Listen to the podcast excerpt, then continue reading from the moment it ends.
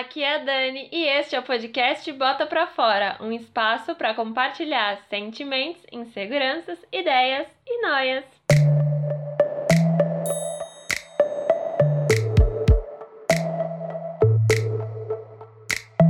Sejam bem-vindas a mais um episódio do podcast e hoje eu tô aqui para falar de amor próprio. Nesse episódio eu quero trazer algumas reflexões pra gente pensar juntas sobre esse assunto. Então, se depois que você ouvir, você quiser vir falar comigo, é só ir lá no arroba Bota Pra Fora Podcast no Instagram, que eu vou estar super aberta e disposta a ouvir as suas percepções sobre esse tema. Bom, e para começar, eu fui tentar entender o que é esse tal do amor próprio. E eu percebi que ele não tem uma definição assim muito clara, não tem no dicionário o que ele é. E na internet também eles dão várias definições diferentes. Mas aí eu fiz uma, um apanhado de tudo que eu encontrei e basicamente o amor próprio, ele é o quê? Ele é um sentimento ligado à autoaceitação e à autoestima, que é criado a partir da construção diária de cuidado, de carinho, confiança e percepção de valor de si mesma. Então, ele é algo que vai sendo nutrido conforme a gente vai entendendo o que, que a gente é e o que, que a gente quer ser.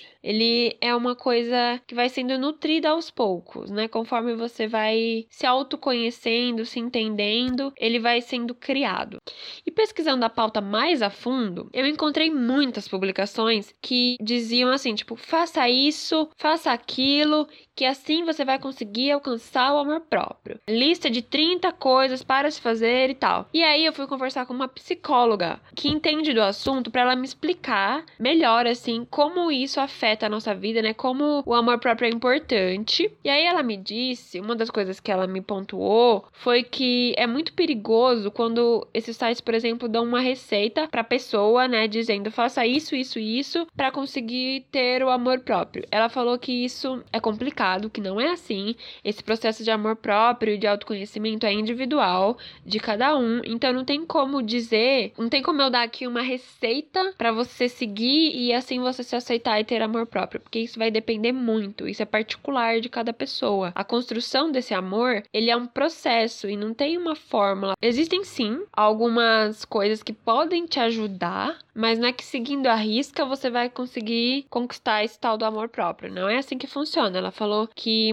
você precisa de muita análise, até às vezes até terapia para conseguir entender assim realmente e conseguir desenvolver esse amor, porque algumas pessoas têm umas feridas e essas feridas podem dificultar ter esse amor próprio. São diferentes fatores que podem vir a gerar a falta de amor, a falta de confiança, a falta dessa percepção do seu próprio valor. Porque na maior parte das vezes, na maior parte das famílias, né, as crianças, elas não são muito incentivadas a nutrirem esse afeto por si mesmas. E isso na vida adulta tem um impacto. Então, eu vou dizer aqui agora para vocês, né, de onde vem essa falta de amor? Quais são os traumas que podem dificultar o desenvolvimento desse amor? É uma das coisas que eu encontrei foram os traumas de infância, né, como eu já mencionei. Tem algumas feridas que são listadas pela Camila Viana, que ela é uma psicóloga, que ela fala que tem a ferida do abandono, que, por exemplo, na infância, uma pessoa que teve pais ausentes, quando ela se torna um adulto, ela tem alguns tipos de comportamentos de colocar as vontades do outro sobre as próprias vontades, e isso pode complicar o fato dela conseguir ter o amor próprio.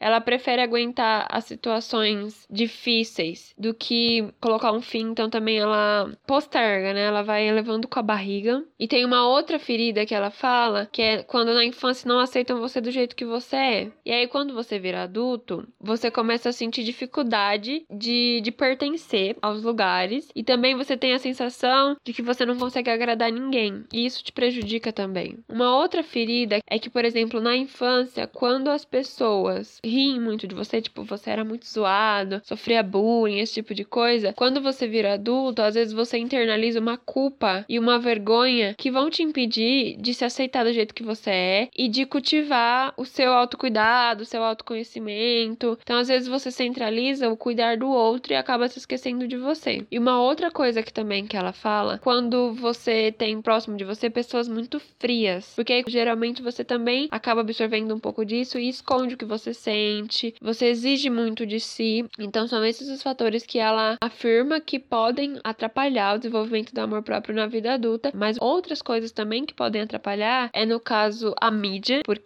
quando você cresce vendo na televisão, nos filmes, onde, onde quer que seja, pessoas que têm um padrão, né? Tipo, você vê um comercial com uma pessoa loira, alta, magra, com um sorriso perfeito, e aí você se olha no espelho e você fala: Nossa, mas eu não tenho nada disso. Então, será que isso quer dizer que eu não sou bonita, que eu não sou boa o suficiente? E você acaba internalizando algumas dessas questões, por exemplo, quando você vê filmes que só tem um tipo de pessoa, que tem um padrão, isso também meio que acaba ficando no seu subconsciente, isso prejudica o seu amor. Tipo, não tem como você falar de amor próprio se você não falar de todas as questões que permeiam o desenvolvimento desse amor. Porque quando você só enxerga pessoas que são consideradas bonitas totalmente do jeito que você é, você acaba se, se desvalorizando, achando, cara, nossa, eu nunca vou ser bonita. Porque isso acontece, cara. Eu vou dizer por mim mesma, já aconteceu comigo várias vezes de eu me comparar. Eu acho que um pouco do que pode dificultar o amor próprio é isso, é a comparação, porque o ser humano, ele se compara, não tem como não fazer isso, é uma coisa que tá na nossa natureza. E isso é bem difícil você conseguir, né, desenvolver e se comparar menos com as outras pessoas, porque às vezes você vai olhar no espelho e vai falar: Meu Deus do céu, eu tô um lixo de pessoa, olha aqui a minha cara, sei lá, tá cheia de espinha, meu cabelo não tá bom o suficiente, não tá liso, não tá sedoso. Sim, isso vai acontecer. Mesmo nas pessoas que mais se amam, que têm o maior amor próprio do mundo, elas vão ter esses dias que elas vão se sentir feias, que vão se sentir. não se sentir confortável, né, com o próprio corpo. Mas o ideal, assim, é a gente entender que sim, tem dias ruins, mas também tem dias bons, que a gente vai se olhar e vai falar: caraca, hoje eu estou linda, eu estou deslumbrante. Olha isso, como eu tô perfeita, que maravilhosa que eu sou. E é isso, o processo de amor próprio ele tem esses altos e baixos, e o ideal é a gente conseguir compreender. É difícil? Sim, é muito difícil. Eu ainda não consegui, confesso para vocês que é muito complicado, mas é isso. A vida vai fazendo com que a gente vá conhecendo, entendendo quem a gente é, né? E uma coisa que, que é bom lembrar, que o amor próprio, ele não significa que todos os nossos defeitos vão, vão ser apagados, a gente vai deixar de enxergá-los. Não, a gente vai continuar enxergando. Mas aí, no caso, é que você vai se permitir, né? Quando você se ama, você se permite. Eu acho que também tem muito disso. Você se permite errar, você se permite mudar de ideia, você se permite reconhecer as suas próprias imperfeições, reconhecer que você não, nunca vai conseguir chegar em tal lugar, mas aonde você vai conseguir chegar pode ser suficiente para você. E manter afastado os outros padrões de comportamento, porque a gente tem muitos padrões de comportamentos que não são saudáveis, né? Que são autodepreciativos e que são ruins. E uma coisa que eu tava aqui pesquisando na, na hora da pauta, e aí eu quis trazer para vocês, foi uma frase que eu encontrei. Eu não lembro de quem era, porque não tinha o autor, mas ele dizia que talvez a nossa maior luta seja conhecer quem somos e aceitar o que somos. Porque às vezes a gente tem muita dificuldade de aceitar o que a gente é por conta do meio que a gente vive, do como a gente foi educado, porque sempre tem alguém dizendo como você deve ser, o que, que você deve vestir, o que, que você deve falar para conseguir sucesso, para conseguir um relacionamento, para conseguir, sei lá, ter futuro. Então as pessoas estão sempre dizendo, ah, faça isso, seja isso, seja aquilo. A mídia tá aí para fazer isso, né? A gente enxerga. E as redes sociais também, eu acho que conforme o acesso e o uso das redes sociais foi aumentando, um pouco dessa cobrança também foi aumentando. A gente fica pensando, nossa, mas olha aquela pessoa ali, ela tem um nariz de tal jeito, e aí, nossa, acho que eu quero ter esse nariz. Essa cobrança toda acaba gerando em,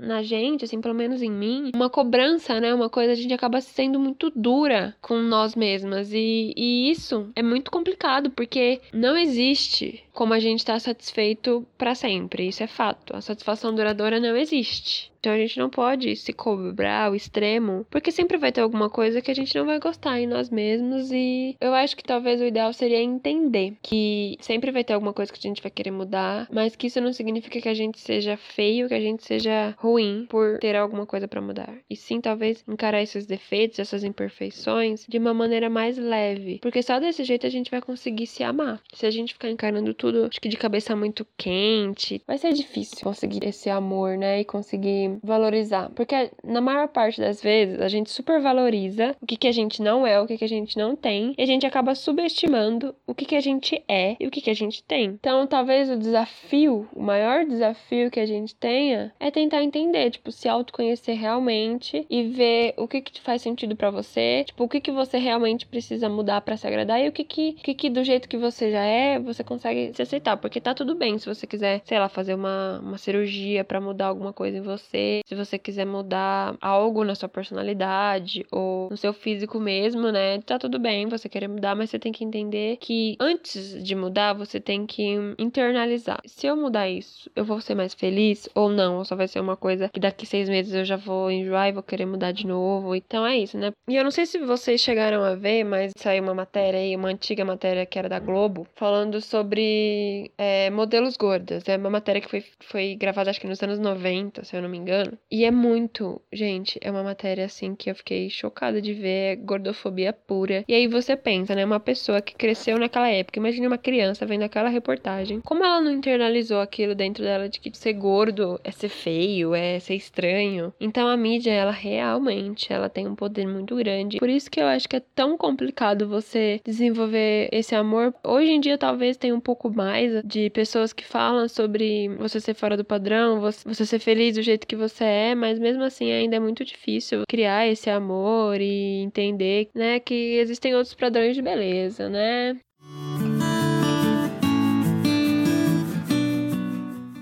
Bom, e agora vamos aos quadros desse podcast. O Joga na Roda é o quadro onde vocês participam. Pode mandar pergunta, sugestão, comentário, contar história, mandar crítica, o que vocês quiserem. É um espaço aberto para vocês, para colocarem a opinião, para falarem. Então, se você quiser participar desse quadro, é só ir no arroba Bota Pra Fora Podcast no Instagram, me mandar lá ou em texto ou em áudio, que eu trago aqui